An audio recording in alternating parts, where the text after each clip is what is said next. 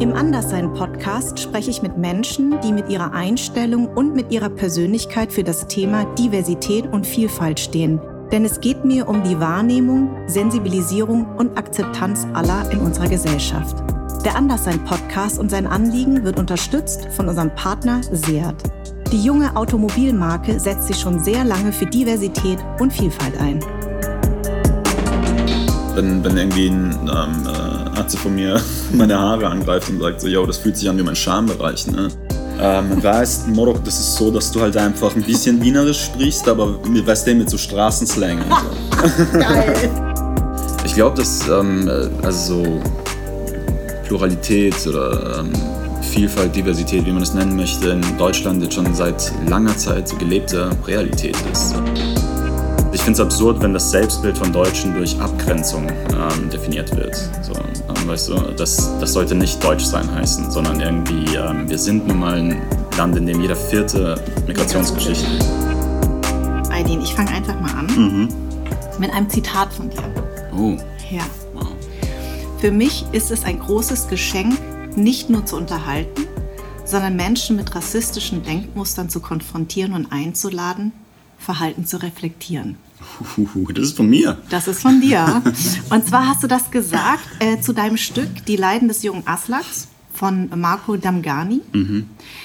Ich habe mir das angeguckt. Äh, das ist ja, das habt ihr ähm, für das ähm, Leipziger Schauspielhaus genau. eigentlich online gestreamt, ne? weil da durften, war das zu der Zeit, wo keine Zuschauer Genau, ja, wir hatten zwei ne? Varianten erprobt, damit wir das im Notfall eben auch digital zeigen können. Und das ist ja ein, ein, du bist ja da ganz allein auf der Bühne mhm. und spielst ja quasi einen jungen Schauspielschüler, äh, der ein Vorsprechen hat an der an einer fiktiven Schule, aber du warst ja auch an der Ernst-Busch-Schule. Mhm. Ähm, und du switcht dann immer zwischen dem unsicheren Schauspielschüler und dann in dein eigentliches Ich, wie du darüber denkst. Ja, ja, ja. also es ist nicht ganz klar definiert, was das für ein Casting ist. Ähm, mhm. Oder ob ich jetzt Schauspielschüler bin so. oder schon ähm, Absolvent. Äh, auf jeden Fall jetzt kein etablierter Schauspieler, den man kennt, sondern einer, der noch am Anfang steht. Mhm. Ähm, und es ist auf jeden Fall eine Castingsituation was ich echt super toll finde, weil äh, es so ein bisschen unseren Beruf auch so ein bisschen äh, nochmal so, äh, so klar macht. Also auch wie man sich manchmal fühlt. Mhm. Also wie nackig man sich macht und wie was für absurde Dinge wir manchmal tun müssen für, für Castings. Ja. Also die Leute machen sich, ähm, die nichts mit unserem Beruf zu tun haben, vergessen ja häufig, das ist ja eine, eigentlich eine ganz eigentlich eine ganz komische Situation. Man kommt in so einen weißen Raum, da sitzen meistens dann der Regisseur, die, die Regisseurin mit dem Caster oder Casterin und manchmal vielleicht noch mit dem Redakteur, der Redakteurin. Da sitzen drei Leute und gucken dir dann zu, äh, was du so von dir gibst. Und du, du bist ja noch nicht in der Szene, du, hast, du weißt noch nicht viel über die Figur und musst da irgendwas spielen. Das ist ja immer so nackig, sich nackig machen. Mega, ich finde das richtig schlimm. Ja. Ich finde es auch lustig, dass du weißer Raum sagst. Bezieht sich das auf die Wände oder auf die Leute, die dann Beides. Also sehr schlau. ist mir gar nicht so aufgefallen, aber tatsächlich habe ich erstmal an den Raum an sich gedacht, aber häufig sind es sehr weiße Menschen, das stimmt.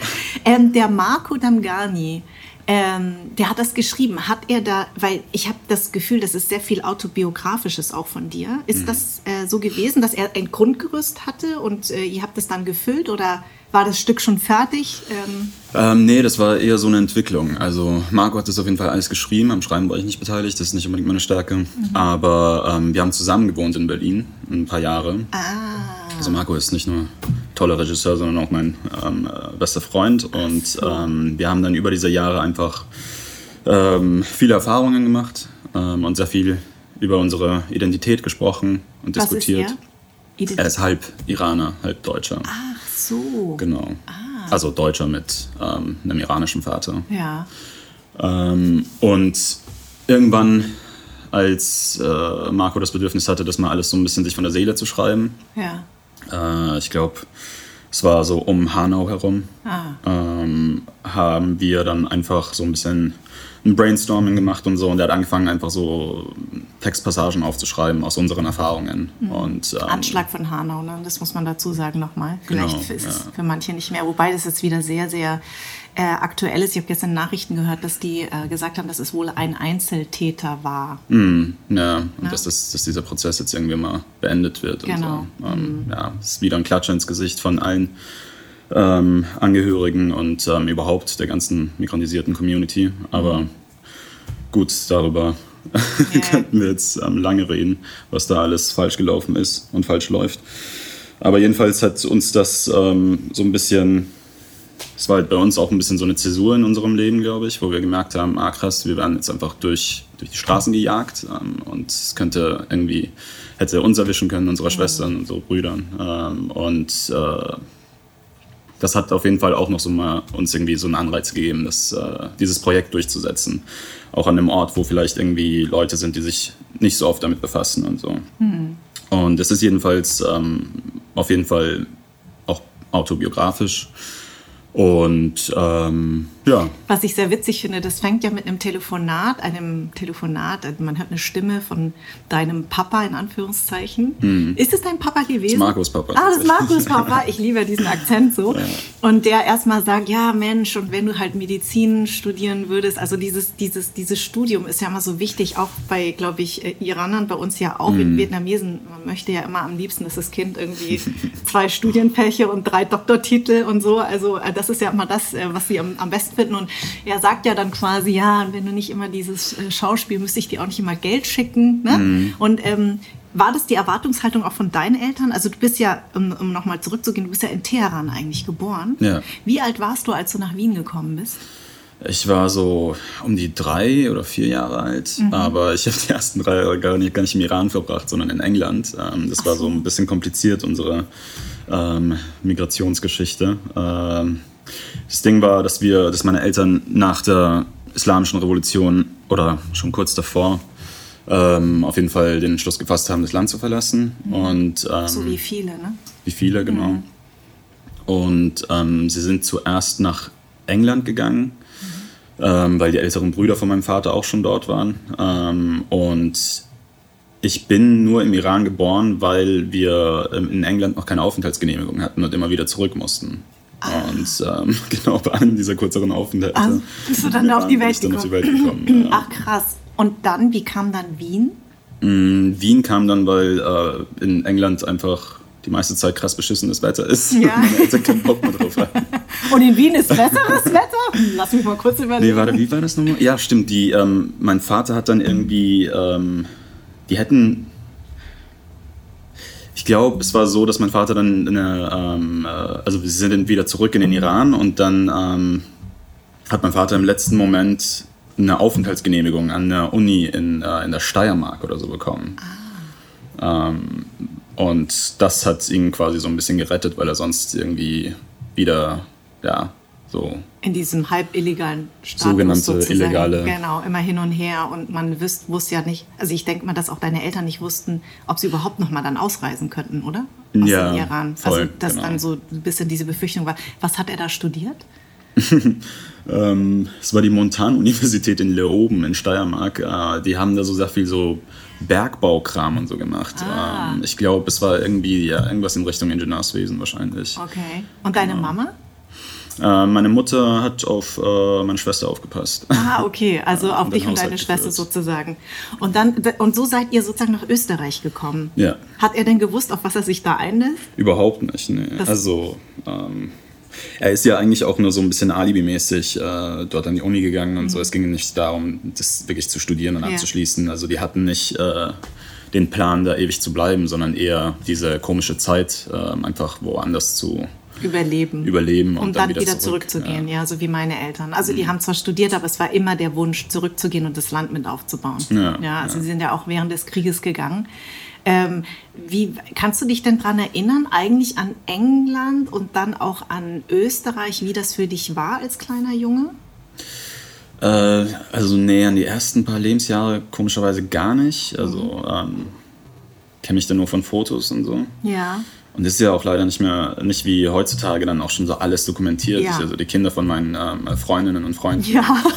Digga, also gibt es wirklich von jedem Tag irgendwie so fünf Videos und so. Aber leider da war dafür alles digital. Ja, ja, Na, also das wir haben ja noch so diese Fotos, die dann irgendwie mehr verblassen. Ja. Ich habe auch, als, als Kind habe ich auch nur so eine Handvoll Fotos, Mhm. ähm, weil meine Eltern gar kein Geld hatten für eine Kamera und sie Ja, hatten krass. durch Zufall einen Freund, der immer eine Kamera, der sich eine Kamera leisten konnte und Mhm. von dem gibt es, also durch ihn haben wir diese Kinderfotos, aber letzten Endes habe ich ganz, ganz wenig Fotos von früher. Ach krass. Ja, genau.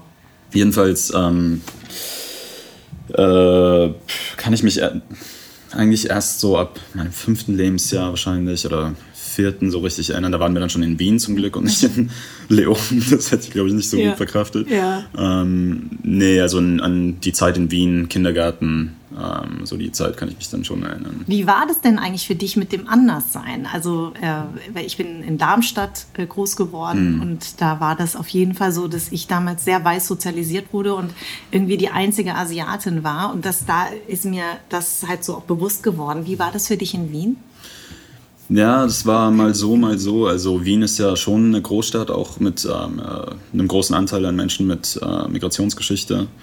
Und ähm, zuerst also im Kindergarten und ähm, in der Grundschule oder Volksschule, wie man das in Österreich nun nennt, ähm, war mein Anderssein nicht wirklich ein Thema, weil ich äh, die meiste Zeit mit äh, anderen migrantisierten Kids gechillt habe. Also sehr viele ähm, äh, Jugos, Türken, ähm, also ja, wir haben, wir haben einfach diese zwei Lager gehabt, ähm, Jugos, Kennex und wir haben uns krass gut verstanden und ähm, Du kannst bestimmt auch auf, Ju auf äh, Jugoslawisch oder auf Serbisch-Kroatisch gut fluchen, oder? fluchen auf Ja.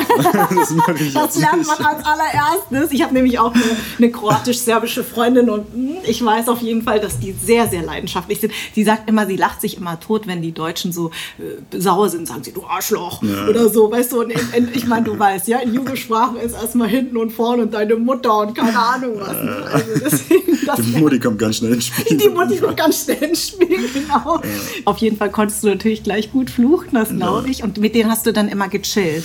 Genau, ja. Und deshalb war das überhaupt kein Thema. Ne? Ähm, äh, problematisch wurde es erst, als äh, meine Eltern beschlossen haben, ähm, vielleicht auch, das müsste ich Sie jetzt nochmal fragen, ähm, damit ich nicht nur mit ähm, äh, ja, anderen Migra-Kids chille, Ja. ähm, äh, mich an eine, so eine krasse Bonzen-Privatschule zu schicken. Ja. Mein Vater hatte zu dem Zeitpunkt dann auch schon so ein bisschen ähm, mehr Geld als am Anfang. Ne? Ähm, war nicht mehr Taxifahrer, Rosenverkäufer und all den Scheiß, den er davor gemacht hat. Ähm, und dachte sich, äh, ja, aus dem soll mal was werden. Ne? Der wusste nicht, dass ich als Schauspieler Mist umsonst. und hat mich halt in diese Schule geschickt. Ne? Ja. Und da ging die ganze Scheiße los, weil äh, da war ich dann auf einmal nicht mehr unter meinen ganzen ähm, Gleichgesinnten, sondern äh, plötzlich unter, ja, also wirklich die Elite von Österreich, so die Nachwuchs-Elite. also krass reiche Kids, ähm, hauptsächlich ähm, alle weiß und aus wirklich wohlhabendem Hause. Und ähm, ja, dann ging es los mit, äh, mit der Erfahrung, anders zu sein. Also ich konnte das damals natürlich nicht so ähm, benennen, und ähm, deshalb dann auch irgendwie drauf reagieren oder, ähm, also darauf reagieren schon, aber ähm, irgendwie, ähm, ja, das für mich einfach als äh, Rassismus zu deuten, was dann die meiste Zeit dort passiert ist ähm, und damit zumindest eine Antwort auf meine Auf den Lippen zu haben. Genau. Ja, genau. sondern war einfach nur ein bisschen, es war wie so ein dumpfer Hintergrundton, der dann immer so ähm, Mitlief. mitlief. Ja. Und, und bist du aber damit zu deinen Eltern gegangen oder hast du dich nicht getraut, ihnen das zu erzählen, um sie auch nicht zu enttäuschen? nee, es war ja auch gar nicht so, dass, das, dass ich irgendwie gemobbt wurde oder so. Also ich konnte, ich wusste mich schon zu wehren und ähm, äh, ich äh, hatte krass viele Freunde an der Schule, aber ähm, Ich weiß genau, was du meinst. Es ist ja immer so dieser positive Rassismus oder diese Diskriminierungserfahrung, die man macht und dann einfach so hinnimmt. Also manchmal Mhm. aus so einer Unüberlegtheit natürlich auch der anderen Person, von Ja. der anderen Person, aber dass man heute das nicht mehr so hinnehmen würde. Aber damals, also so stelle ich mir das Genau, vor, ja. nimmt man das einfach hin und lächelt, also geht so drüber. Genau das ne? war es. Also wenn, wenn irgendwie ein ähm, äh, Arzt von mir meine Haare angreift und sagt so, yo, das fühlt sich an wie mein Schambereich, ne? Und ich deshalb, deshalb Schamhaarkopf genannt werde von dem Zeitpunkt an. Dann ist das ja erstmal etwas gewesen, worüber ich auch lachen konnte. Ja, ja, ne? Weil ich nicht ähm, äh, in dem Alter noch nicht irgendwie mich damit auseinandergesetzt habe, wie problematisch das jetzt mhm. ist, äh, mich die ganze Zeit als diesen Fremden in der Klasse zu markieren. Mhm. Ähm, und das waren Leute, mit denen, also ich kannte deren Eltern, habe bei denen übernachtet und so. Also ich wusste ja, dass das nicht böse gemeint ist, aber genau das ist auch das, was wir zum Beispiel in die Leiden des jungen Aslak versuchen, so ein bisschen herauszuarbeiten. Mhm. Rassismus ist nicht nur, wenn ähm, uns irgendwie Nazis auf der Straße jagen, sondern genau. eben auch ähm, ja, ganz tief in unserer Gesellschaft ver verankert und prägt halt das Leben von uns migrantisierten Menschen mit. Und das sind dann eben auch so ähm, positive also, ähm, Rassismus-Erfahrungen. Ich fand, ich fand in dem Stück fand ich auch ganz interessant. Da sagst du zum Beispiel irgendwann mal, es ist ja so, dass Kinder, die in Migrationsgeschichte, finde ich übrigens schön, dass du nicht Hintergrund, sondern Geschichte sagst, werde ich mir jetzt auch merken, ähm, dass, äh, dass wir automatisch mehrere Sprachen sprechen. Ne? Also ja. die Muttersprache und dann natürlich die Sprache, weil wir hier aufgewachsen sind, Deutsch. Es ist eigentlich fast normal, dass wir bilingual und teilweise sprechen ja viele noch mehr, ne? Dialekte mhm. und sonstiges, also ähm, können dann mehrere Sprachen. Das wird immer so als gegeben hingenommen, aber ja. wenn jetzt ein Weißer irgendwie dann noch eine andere Sprache spricht, dann hebt hebt man das immer so ein bisschen hervor. Ja. Das fand ich irgendwie auch ganz schlau. Das stimmt ja auch irgendwie. Ne? Mhm. Also es wird ja von uns irgendwie immer so als, ja, mein Gott, es ist halt so, was du halt sprichst halt mehr Sprachen. Im besten Fall. Im schlimmsten Fall wird uns das ähm, äh, Sprechen in unserer Mutter, also in einer unserer zwei Muttersprachen untersagt. Also, Richtig. Ähm, das, die Erfahrung habe ich in der Schule auch oft gemacht. Ja. Also, ähm, dass wir gefährliches Deutsch zu reden haben. So. Ja. Und hast du, äh, habt ihr, ihr habt zu Hause nur Farsi gesprochen? Ja. Aha. Hattest du das äh, sehr stark eigentlich, so den Wiener Einschlag? Oder? Sehr stark nicht, nee. nee. Also ich hatte eher sowas ähm, äh, wienerisch-kanakisches. Ähm, ah, wie hört sich das denn an? Ähm, weißt, Morok, das ist so, dass du halt einfach ein bisschen Wienerisch sprichst, aber weißt du, mit so Straßenslang und so. Geil. Okay. Das ist so ähnlich wie wenn hier die, ähm, die Kids in Berlin ja, einfach so ein bisschen was Berlinerisches haben, ja. aber nicht dieses Urberlinerische, ja, sondern irgendwie so eine Mischung. Okay, verstehe. Ähm, aber an dieser Bonzenschule haben die Kids halt auch anders als zum Beispiel so ähm, äh, weiße Wiener Kids ähm, aus, ich weiß nicht, vielleicht so äußeren Bezirken, in so normalen Schulen quasi, die haben dann schon auch ein bisschen gewienert, wenn die Eltern gewienert haben zum mhm. Beispiel. Aber in dieser Schule, wo ich war, ähm, waren das halt wirklich die Kinder von so Diplomaten, ähm, Anwältinnen und so. Und mhm. da haben die Eltern, glaube ich, auch schon nicht so krass gewienert, weil sich das in dieser Klasse nicht so gehört. Ne? Okay, ne? verstehe. Und sag mal, dein, dein Papa, was, also was haben sich deine Eltern erhofft eigentlich? Wenn sie dich auf diese Schule schicken, was sollte dein Weg dann sein? Ja, ich denke einfach mal ein anderer als ihrer. Ne? Das mhm. ist so was, ähm, das, äh, davon können, glaube ich, alle ähm, Migra-Kids berichten. Ja. So. Und ich kann das ja auch voll nachvollziehen. Ne? Man will einfach, dass die Kinder dann irgendwann mal leichter haben. Ähm, die haben sich ja erhofft, dass ich unter Leuten, die irgendwie alle mal zur Elite ähm, äh, von Österreich gehören, dass ich unter denen auch vielleicht eher ähm, mich dazu ähm, angereizt fühle, so einen Weg einzuschlagen, also mhm. irgendwie zu studieren und ähm, erfolgreich zu sein. Hast du ja auch gemacht so. erstmal, ne? Du hast ja erstmal studiert, kurz. Oh Mann, ja. Du hast, Thema. Äh, warte mal, Immobilienwirtschaft.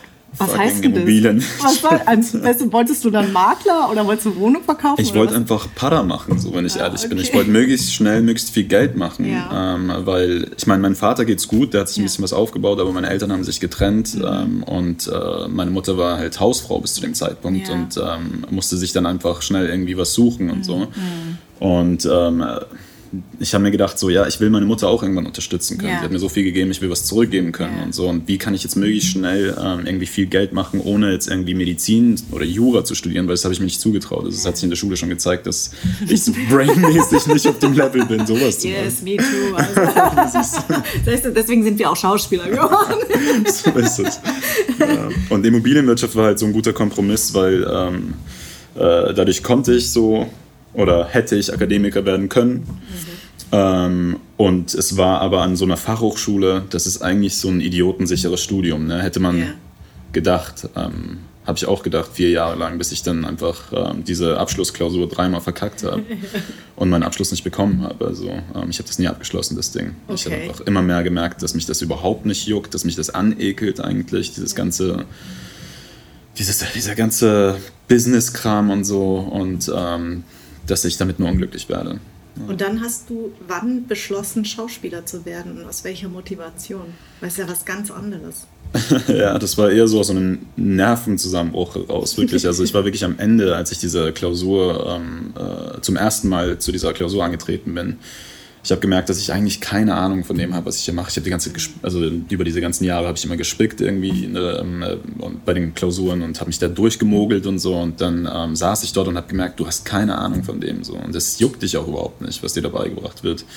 Und ähm, dann haben die mir auch ins Gesicht gesagt, ähm, jo, sowas haben wir noch nie erlebt. So. Also du hast wirklich du hast keine Ahnung von dem, was wir dir hier beigebracht haben. So. ähm, und dann bin ich halt nach Hause gegangen und dachte mir so, das war wirklich so ein, ne, ein Moment der Erleuchtung. Ich habe gemerkt, so, scheiße, du hast echt vier Jahre deines Lebens eigentlich verschwendet. Mhm ähm, du musst dringend was anderes machen. Und äh, dann habe ich mir echt wirklich so recht pragmatisch, so im Nachhinein äh, bin ich da stolz auf mich, habe ich mich hingesetzt und mir gedacht, okay, was hat dir denn irgendwie Spaß gemacht in deinem Leben? So? Oder was hat dich vielleicht irgendwie von anderen Leuten ähm, so ein bisschen unterschieden und so. Und das war halt irgendwie mein Bedürfnis, äh, so ja, zu performen, so auf der Bühne zu stehen. Damals war es noch nicht irgendwie ähm, Schauspiel und so ein Kram, weil das hat niemand in meinem Freundeskreis gemacht, sondern eher Rap. Ähm, Ach, hast du gerappt mal? Ja, also echt nicht so, dass man das jetzt irgendwie ähm, als äh, professionell oder so ähm, ja. bezeichnen kann, aber ja, einfach mit so ein, zwei Jungs ähm, haben wir immer wieder was geschrieben, so ähm, sehr semi-professionell aufgenommen und dann auch ab und zu dann in der Schule oder bei irgendwelchen Band-Contests oder so ähm, äh, aufgeführt und das hat mich halt immer krass happy gemacht. Und mhm. dann dachte ich mir, okay, du kannst jetzt aber nicht mit irgendwie, wie alt war ich zu dem Zeitpunkt, 23, ähm, beschließen, jetzt ähm, Rapper zu werden. Yeah. Das drehen deine Eltern komplett durch. ähm, aber gibt es nicht irgendwas, was man in die Richtung studieren kann und so zumindest? Weißt yeah. du, dann kam wieder das, das Thema mit dem Studium und dann dachte ich mir, ja, krass, eigentlich könnte ich ja irgendwie Schauspiel machen und dann richtig Fame werden mit so Schauspielkram, um ja. dann eine Rap-Karriere zu starten. Ah, das war dein eigentlicher Plan. Geil. Nee, tatsächlich ging, also das mit der Rap-Karriere, das ähm, habe ich dann irgendwann wirklich ähm, vergessen, aber ähm, ja, also das war wirklich so der Weg dahin. Und dann, Aber ähm, du hast die, du, an der Ernst Busch bist du genommen worden, ne? Genau, ja. Also was ja wirklich eine sehr, sehr, sehr gute Schule ist. Hast du es eigentlich am Max-Reinhardt-Seminar in Wien auch probiert? Ich habe es überall probiert, ah. wirklich überall. Und bist dann aber bei Ernst Busch in der ersten Runde gleich genommen worden? Ähm, ja, ja, also es, es, gibt ja so zwei, drei Runden, die man bestehen muss. Ja, genau. Ähm, und, Beim äh, ersten Anlauf meine ich eher so. Mhm. Ja, voll. Genau. Ja. Ach krass. Und ähm, aber wie hast du es deinen Eltern dann gebeichtet? Übrigens werde ich doch nicht Immobilienwirt, sondern äh, ich werde Schauspieler die Armen, die waren zu dem Zeitpunkt schon so äh, verzweifelt. verzweifelt. Ich glaube, die haben wirklich schon so ein bisschen so resigniert gehabt ne? und dachten sich, ach, der soll einfach nur irgendwie ähm, irgendwas studieren, irgendwas machen und ja. happy werden damit. So. Die hatten gar nicht mehr den Anspruch, dass ich irgendwie was mache, womit man viel Geld macht oder okay. ähm, ja, irgendwas, was äh, vielleicht ja, für sie mehr, mehr Sinn macht. Das würde ich dich gerne fragen. Gibt es denn einen Unterschied zwischen den Erwartungen der Eltern, was Deutsch sein heißt, deinen eigenen Erwartungen und den Deutschen draußen, was sie von uns erwarten? Puh, das ist eine interessante Frage. Also, ähm, was ist denn überhaupt das Deutschsein? Genau. Kann mir genau. das denn mal bitte jemand erklären? richtig, so? richtig. Ähm, weil ich check's nicht so. Ja. Ähm, ist es irgendwie, ist es einen deutschen Pass zu haben? Weil den habe ich ja, ähm, beziehungsweise echt den österreichischen. Mhm. Ist es irgendwie die Sprache zu beherrschen? Mhm. Ähm, ich spreche besser Deutsch als die meisten, ähm, so, ja, Deutschen selbst, ja. äh, weil ich äh, irgendwie dann doch studiert habe, so weißt du. Ja. Ähm, ich, ähm, diese Frage stelle ich dann so ein bisschen und äh, will damit darauf hinweisen, dass ähm, diese Annahme, dass Deutschsein so viel zum Beispiel mit Äußerlichkeiten zu tun hat, ähm, einfach in unserer Zeit ein bisschen, also nicht mehr zeitgemäß ist, also, sondern rassistisch. Ja. Ich habe nicht das Gefühl, deutsch oder österreichisch zu sein. Mir wird jeden Tag irgendwie in die Fresse geklatscht, dass ich nicht deutsch oder Österreicher bin und ähm, hier nicht dazugehöre. Ich bin stolz drauf auf meine Wurzeln und so und ich bezeichne mich als Iraner und so. Und äh, dann habe ich aber festgestellt, dass ich damit eigentlich genau das mache, was ähm, äh, ja, diese Ausschlussmechanismen ähm, eigentlich mit mir machen wollen, sodass ich mich nicht als Teil dieser Gesellschaft sehe. So. Aber Deutsch sein heißt für mich nicht irgendwie blonde Haare und blaue Augen haben und irgendwie jeden Tag Weißbier trinken und so. Es ist ja wirklich so, genau das, was du sagst. Man macht es an so Sachen fest, ähm, die vielleicht auch nur theoretisch sind. Mhm. Aber was heißt denn Deutsch sein? Und das ja. finde ich eine total interessante Frage, weil ich habe mich das auch gefragt. Was bedeutet das denn? Ja. Ka kannst du dir diese Frage beantworten? Ich glaube, dass ähm, also so Pluralität oder ähm, Vielfalt, Diversität, wie man es nennen möchte, in Deutschland jetzt schon seit langer Zeit so gelebte Realität ist. Ähm, und äh, Deutsch sein würde, mich, würde für mich im Idealfall nicht heißen, irgendwie ähm, irgendwelche Gedichte aufsagen zu können, sondern vielleicht mal so ein bisschen ähm, anzuerkennen, dass, dass zum Beispiel die NS-Zeit ähm, kein abgeschlossenes Kapitel unserer, also unserer, ähm, wenn ich mich jetzt als Deutsche bezeichnen würde, unserer Geschichte ist, ähm, sondern die Kontinuitäten von ähm, Nationalsozialismus und von Kolonialismus ähm, unsere Gesellschaft auch heute noch prägen und wir uns damit, damit auseinandersetzen müssen und äh, dafür sorgen sollten, dass ja, sowas nicht mehr vorkommt, so anstatt ähm, den Diskurs von irgendwelchen AfD-PolitikerInnen bestimmen zu lassen. So. Yeah. Ähm, das ist für mich, äh, also, um, äh, wenn wir jetzt irgendwie das über das Anderssein sprechen wollen. Yeah. Ähm, Anderssein heißt für mich wirklich ähm, bewusst sich gegen dieses ähm, Normale zu positionieren und ähm, quasi die weiße Mehrheitsgesellschaft, wenn wir, sie, wenn wir sie jetzt so nennen wollen, dieses Normale oder das Genormte, mhm radikal, im positiven Sinne radikal mit ähm, unserer Erfahrungswelt und unserer Perspektive zu konfrontieren. Mhm. Mhm. Ähm, also ich äh, bin auf jeden Fall gegen so ähm, also ich finde es absurd, wenn das Selbstbild von Deutschen durch Abgrenzung ähm, definiert wird. Mhm. So, ähm, weißt du, das, das sollte nicht Deutsch sein heißen, sondern irgendwie, ähm, wir sind nun mal ein Land, in dem jeder vierte Migrationsgeschichte und genau. das auch nur, weil im Osten irgendwie ähm, jetzt noch nicht so viele Migras sind. Also wenn wir jetzt so größere Städte im äh, Westen hernehmen, dann ist schon jeder dritte. Genau. Ähm, und ja, da kann man nicht von irgendwie ja, von deutscher Leitkultur oder in so einem Quatsch labern, sondern. Deutsche ähm, Leitkultur war es, genau. Äh, der Begriff, den habe ich jetzt gesucht, genau, stimmt. Aber ähm, findest du nicht auch, dass es einen Unterschied gibt, und das, das merke ich bei all meinen Gästen, dass Deutschsein von was unsere Eltern gedacht haben, was Deutschsein bedeutet, mhm. ein Unterschied ist zu dem, wie wir es leben und zu dem, wie es tatsächlich weiße Deutsche leben. Also meine Eltern haben noch sehr viel mir beigebracht, sich anzupassen. Hauptsache mhm. nicht aufzufallen, Hauptsache keinen Stress zu machen. Das war für sie äh, hier ankommen, Geld verdienen und nach Vietnam schicken und Hauptsache irgendwie nicht aufmucken. Ja. Also auf keinen ja. Fall. Also wirklich, das war das Wichtigste für meine Eltern und dementsprechend bin ich auch so groß geworden. Mhm. Und ähm, ich finde es schon interessant in diesem Podcast durch die Konfrontation mit ähm, vielen POCs zu lernen, dass es einen Unterschied gibt zwischen der, meiner Generation, ähm, deiner Generation und vielleicht den noch jüngeren, diese, diese, dieses Selbstbewusstsein auch zu haben, mhm. eben zu sagen, nee, ich antworte eben nicht mehr, weil in meiner ersten Staffel ging es um, woher kommst du? Diese mhm. Frage, die ich nicht mag. Mhm. Was sagst du denn, wenn jemand sagt, woher kommst du? Antwortest du da drauf? Es kommt darauf an, in welcher Situation, zu welchem Zeitpunkt des Gesprächs und von wem mir diese Frage gestellt wird. Ähm, äh, also wenn jetzt irgendwie ein Deutscher, den, also ein Bio-Deutscher, den ich gerade kennengelernt habe, meint, er müsste mich jetzt irgendwie ähm, erstmal fragen, woher ich denn komme, dann bin ich natürlich, ähm, dann spreche ich mit jemand anders, so, weil ich habe keine Lust, irgendwie darauf reduziert zu werden, so dass ich halt irgendwie anders aussehe als er. Aber wenn jetzt irgendwie ein ähm, Arab mich ähm, auf der Hermannstraße fragt, den ich gerade, gerade kennengelernt habe, dann weiß ich, dass er vielleicht irgendwie checken will, ob er mit mir jetzt ähm, äh, auf unserer Sprache sprechen kann und so. Ähm, dann hat das einen ganz anderen Grund. Ähm, es geht nur nicht, also ich habe nur keinen Bock drauf, irgendwie ständig ähm, als äh, eben das andere markiert zu werden. Genau. Hast du denn eigentlich auch, ähnlich, weil du gesagt hast, du, warst, du bist sehr stolz, auch Iraner zu sein und auch gesagt hast, ich bin Iraner, sagst du das heute auch noch so?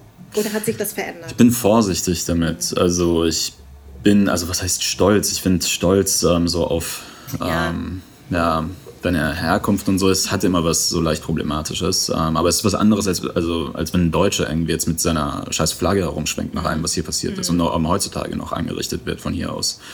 Ähm, ich meine, nee, ich sage nicht, dass ich Iraner bin, ich sage, dass ich, äh, dass ich äh, Deutsch-Iraner bin oder ähm, äh, Österreich, Österreicher mit iranischen Wurzeln, mhm. ähm, dass meine Eltern IranerInnen sind und ich Weltbürger bin oder irgend so ein Quatsch. Und findest du, weil du ja jetzt auch Österreich gut kennst und Deutschland, gibt es denn da Unterschiede? Also im, im rassistischen Verhaltensmustern und Denkweisen?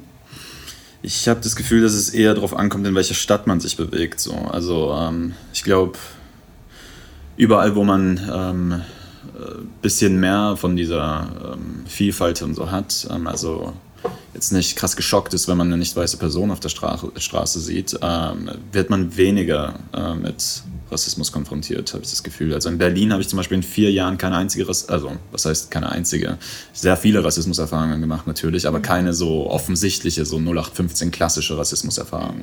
In Leipzig wurde ich ähm, erst vor ein paar Wochen ähm, äh, in, äh, nachts ähm, in so einer dunklen Lerngasse von so zwei Nazis verfolgt, ähm, die mir ähm, damit gedroht haben, dass sie mich jetzt um, umknallen werden und so. Ähm, das ist auf jeden Fall eine andere Nummer. Also, also im Osten, beziehungsweise in Leipzig, wenn man sich aus, der, aus dem Stadtzentrum rausbewegt und so. Ja. Ähm, und Leipzig Österreich. ist ja noch eine relativ linke Stadt. Ne? Ja, ja. Also ich meine, Dresden, das war meine erste wirklich ganz krasse Rassismuserfahrung. Also wirklich so, dass ich wirklich Angst hatte, war tatsächlich kurz nach Mauerfall. Da war ich in Dresden mit meiner Schulklasse. Und mhm. da wurde ich auf dem Bahnhof schon, ähm, kamen mir Nazi-Rufe entgegen.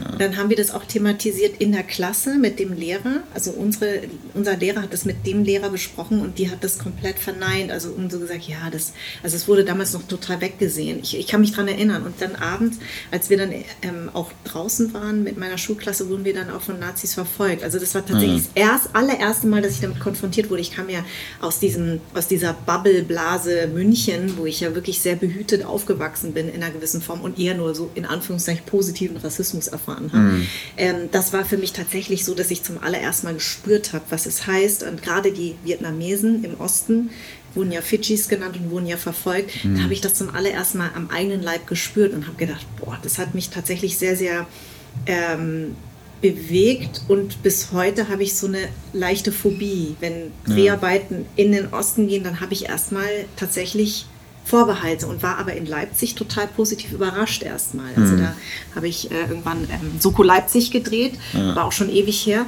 und war erstmal total erleichtert, ähm, dass man auch anders begrüßt werden kann. Ähm, ja. Aber es ist auf jeden Fall, glaube ich, klar, es gibt natürlich Unterschiede.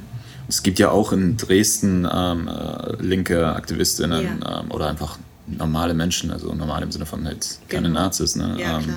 Also ich will ja auch gar nicht jetzt den ganzen Osten so verurteilen. Ähm, es ist nur für mich überraschend gewesen, dass mir das in so kurzer Zeit dort ähm, auf jeden Fall öfter vorgekommen ist als ähm, in Wien oder in ähm, Berlin. Also ich kann mir vorstellen, dass es in Österreich ähm, in den anderen Bundesländern auch anders zugeht als in Wien. Ja. Ähm, aber ja, und wenn, wenn wir jetzt über den Begriff des Andersseins nochmal ähm, sprechen, wie hat sich das für dich verändert?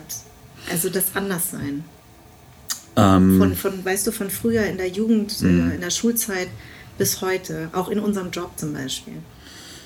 Äh, vielleicht nutze ich die Gelegenheit, nochmal auf deine Frage zurückzukommen, mit dem, äh, wie unsere Eltern das Deutschsein und ja. so sehen. Ähm, weil, als du dann erklärt hast, was, äh, wie das mit deinen Eltern war, habe ich gecheckt, was du, was du meinst. Ähm, und bei mir hat sich das auch so ähnlich verändert. Also, ich habe zu, zuerst ähm, also bevor ich mich mit diesen Themen auseinandergesetzt habe, ähm, hatte ich auch das Gefühl, dass es auf jeden Fall Sinn macht, wenn man irgendwo hinkommt, ähm, äh, sich zu integrieren und so. Also damit man halt einfach selbst auch ein bisschen vorankommt, dies, das. Ähm, und das war auch so ein bisschen, wie meine Eltern über ähm, Österreich oder Deutsch sein gedacht haben. Also, dass es ja eine gute Gelegenheit ist für uns und dass uns hier auch irgendwie was ähm, ermöglicht wird und so, ähm, was wir in unserer Heimat nicht mehr hatten und so. Ähm, aber ich wurde halt trotzdem die ganze Zeit damit konfrontiert, dass ich ähm, äh, nicht dieselben Möglichkeiten habe wie ähm, Leute, die ähm, weiß sind. Richtig. Und dass ich irgendwie doppelt so viel leisten muss, um dieselbe Anerkennung zu bekommen. Mhm. Und ich konnte das eben damals noch nicht benennen und ähm, habe das über mich ergehen lassen und habe einfach nur so einen Frust entwickelt. Mhm. Und seit ich eben mit Leuten spreche, die irgendwie, ähm, ich weiß nicht, äh, so antirassistische Arbeit machen oder so und Wörter und Begriffe haben für diese Phänomene, mhm. ähm, und ich das ein bisschen durchschauen kann, ähm, sehe ich diese Brille, also habe ich so die Brille der weißen Vorherrschaft so einfach ein bisschen abgelegt. Mhm. Ähm, weißt du, davor habe ich, ähm, hab ich den ganzen Scheiß irgendwie selbst äh, aus so einer eurozentristischen Perspektive gesehen. Ähm, und jetzt ist mein Anderssein irgendwie eben genau das, was du als vorhin als selbstbewusst bezeichnet hast. Ähm, also, ähm, Digga, mir steht hier alles genauso zu wie, ähm, wie dir. Und wenn du es mir nicht gibst, dann nehme ich es mir. Und ich werde mich nicht integrieren, weil das irgendwie ähm, äh, impliziert, dass es ein, ein, so einen Zustand des Normalen gibt, den man anstreben sollte. Und alles, was davon abweicht, bestraft werden soll. Ähm, und das ist der Nährboden für Dinge, die in Deutschland schon mal passiert sind, die sich nicht wiederholen sollten. So, weißt du, also ähm, äh, deshalb äh, habe ich dann angefangen, so Sachen wie Desintegriert euch von Max Czolek zu lesen. Ähm, und äh, da sind Gedanken drin gewesen, wo ich mir echt gedacht habe, wow, okay, anders sein heißt für mich jetzt wirklich auf jeden Fall was anderes, als ähm, irgendwie der brave Kanake zu, zu sein, der, der sauber, möglichst sauberes Deutsch spricht, wenn er auf dem Amt ist, damit er nicht irgendwie von denen dumm angeguckt wird. Ähm, also anders sein wäre für mich vor ein paar Jahren gewesen ähm, und war es für mich auch jedes Mal, wenn die Scheißbullen mich aufgehalten haben, irgendwie ähm, äh, Panik zu schieben, möglichst brav zu wirken und ähm, diese Schikane über mich ergehen zu lassen. Ach, du hast doch gekifft und so, das sehe ich doch. Ähm, jetzt stelle ich mal so auf, hebe ein Bein und ähm, Finger auf die Nase, dies, das. All den Scheiß, den meine ähm, Freunde, meine weißen Freunde nie berichtet ja. haben, so, ja. wenn sie aufgehalten wurden. und mein neues Anderssein oder was, wie ich jetzt mein Anderssein irgendwie ähm, definiere, ist eben ähm, bewusstes den damit konfrontieren, dass er ähm, gerade ein rassistisches Arschloch ist. Mhm. Und ähm, der soll mir jetzt mal seine Dienstnummer zeigen. Ich mache jetzt mal schön meine Kamera an und so. Ähm, äh, und ja, dann wird er das nächste Beispiel für Racial Profiling in den sozialen Medien. So. Ähm, aber ich lasse es eben nicht mehr über mich ergehen. Das, äh Erzählst du deinen Eltern eigentlich davon? Also wissen Sie von der, das, also weil meine Eltern wissen das zum Beispiel nicht. Also die, die, die, also ich finde, das ist so häufig kein Thema zu Hause, mhm. dass man darüber spricht, was, wie man darüber denkt, was man, wie sich das verändert hat. Das ist irgendwie kein Thema. Ja. Ist, es, ist es bei euch auch so? Nee, das ist gerade ein Riesenthema bei uns. Also ähm, äh, da wird sehr viel diskutiert und so. Äh, also nicht, dass meine Eltern meine Punkte nicht einsehen, aber die sind eben anders aufgewachsen. Und man hört dann so Sachen wie, ach, das, was, was ihr erlebt, das ist doch gar kein Rassismus, das mal mitbekommen sollen, was mit uns gemacht wurde damals und so. Und ich verstehe das und deshalb will ich auch nicht irgendwie jetzt so frech ähm, denen die ganze Zeit äh, meine Erkenntnisse ähm, aufzwängen und so oder meine Ideologien und so, ähm, weil ich äh, check, dass das, wenn man damals noch den Scheiß miterlebt hat, den sie erlebt haben, ähm, dass man dann einfach anders tickt. So. Aber es ist auf jeden Fall ein Thema, ähm, weil meine, wenn meine Mutter und ich zusammen im Auto sitzen und ähm, uns Bullen aufhalten, mhm. dann ähm, packt sie mich erstmal an die Hand und sagt, du muckst jetzt nicht auf. So, ja, weißt du? ja. so, ähm, und, und, liegt es auch daran vielleicht, ähm, dass ähm, durch den Anschlag 2001 hat sich ja das Bild, sage ich jetzt mal, auf Menschen, die man jetzt arabisch liest oder muslimisch liest oder wie man auch immer das sagen will, dass sich das verändert hat. Also spürt das deine Familie auch? Weißt du, was ich meine? Dass man irgendwie an, mhm. ein, man anders gelesen wird auch und, ja. und, und dass man tatsächlich plötzlich in so ein Raster fällt, wo man früher immer gesagt hat, das ist ja so ein bisschen, was meine Eltern häufig erzählen. Früher waren halt die Ausländer, die Ausländer, die haben irgendwie alle zusammengehalten und in den letzten Jahren hat sich das in dem Sinne verändert, dass es dann plötzlich so Gruppierungen gab. Mhm. Es gibt Gruppierungen, die werden rassistischer behandelt als andere. Also Asiaten sind ja immer die Unsichtbaren. Ne? Das mhm. sind halt die Netten, die schmutzen nicht und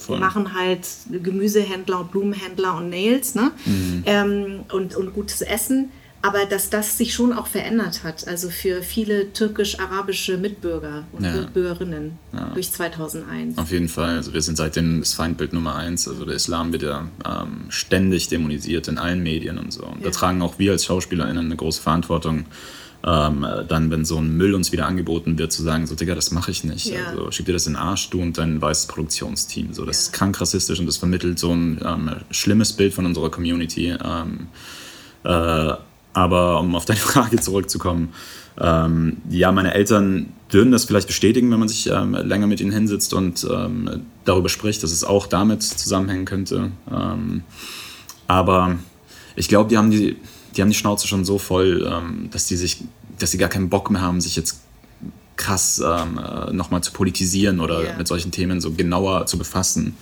ähm, die sind froh, dass sie jetzt einfach irgendwie angekommen sind ähm, und äh, ja, eben nicht mehr um ihr Leben bangen müssen. Yeah.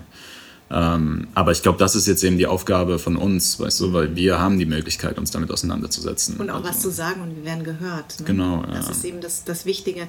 Ich fand noch eine Sache total äh, spannend. Da sagst du, macht mal die Augen zu.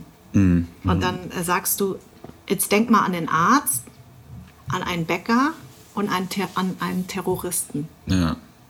Und dann stellst du die Frage, sieht man tatsächlich Bader oder ja. wen sieht man als Terroristen? Mhm. Das ist äh, spannend.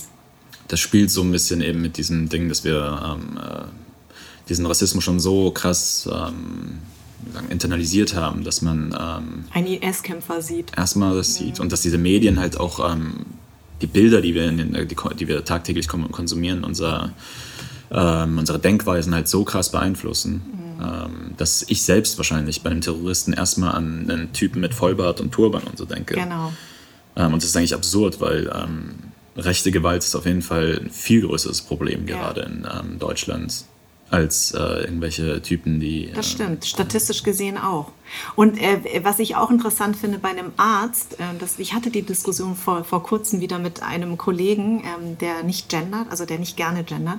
Und ich gesagt habe, ich finde das wichtig, weil eigentlich denkt man beim Arzt, also deswegen finde ich Arzt und Ärztin zu sagen wichtig, denke ich, also ich habe dann mir die Frage gestellt, ich habe die Augen zugemacht und ich sehe erstmal einen weißen Mann. Ja. Also nicht eine weiße Frau ja. oder vielleicht eine mit, mit äh, Migrationsgeschichte, sondern tatsächlich einen weißen Arzt erstmal. Mhm.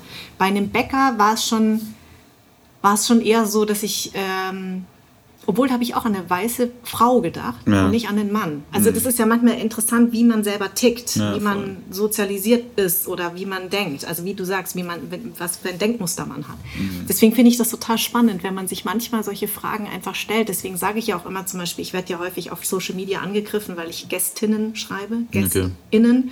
Und weil ich sehr viel gender, da fühlen sich fast nur übrigens Männer komplett angegriffen, die mir dann schreiben oh und mir dann irgendwelche Links schicken von Didi Hallervorden, der das komplett ablehnt und ich mir denke, ich zwinge dich doch nicht zu gendern und übrigens zwinge ich dich auch nicht auf meine Internetseite, also auf meine Facebook-Seite oder Instagram zu gucken. Mhm. Lass mich doch einfach in Ruhe. Ich gender, weil es wichtig ist, weil ich möchte gerne, ich habe zwei Kinder, ich möchte, dass sie eben nicht bei Arzt oder Ärztin an einen weißen Mann denken, mhm. sondern ich würde mich freuen, wenn es eine schwarze Frau ist zum Beispiel oder eine ja. asiatische Frau oder ein persisch, whatever. Wobei es gibt ja sehr viele Ärzte äh, mit persischem Background. Ja, äh, das sind ja die besten, äh, die besten Ärzte, sagt man ja, oder Ärztinnen. Aber trotzdem würde ich mir das einfach wünschen. Mhm. Auf jeden Fall. Das ist äh, das Wichtige. Das müssen wir auf jeden Fall einfordern. Also auch ähm, du als Schauspielerin, ich als Schauspieler, ähm, wir haben da so eine große Verantwortung. Wir ähm, sind ja quasi Teil dieser Branche, die diese Bilder in die Welt raushaut und ähm, damit eben diese Denkmuster erschafft oder sehr stark zumindest beeinflussen kann. Das stimmt. Aydin, ich weiß, du hattest großen Respekt vor diesem Gespräch. Du hast es wunderbar gemacht, ja. Und ich äh, danke dir sehr, dass du uns daran teilhaben lässt, an deiner Geschichte. Ich danke auch. Und äh, ich bin mir ziemlich sicher, dass wir noch sehr viel von dir hören werden. Mal sehen, mal sehen. Als Schauspieler, da bin ich mir sehr, sehr, sehr, sehr, sehr sicher. Und vielen Dank, dass du mein Gast warst. Danke auch. Anderssein ist eine Produktion der Fahn und Pracht Company. Idee und Konzept stammt von mir, Redaktion Anja Prinz und ich, Schnitt Anja Prinz, Soundmixing und Editing Henry Uhl, Redaktionsassistenz Saskia Schildwach, Musik Perry von den Beethovens und zuletzt möchte ich mich bei Seat, der Amano Group und alle, die diesen Podcast unterstützen, bedanken.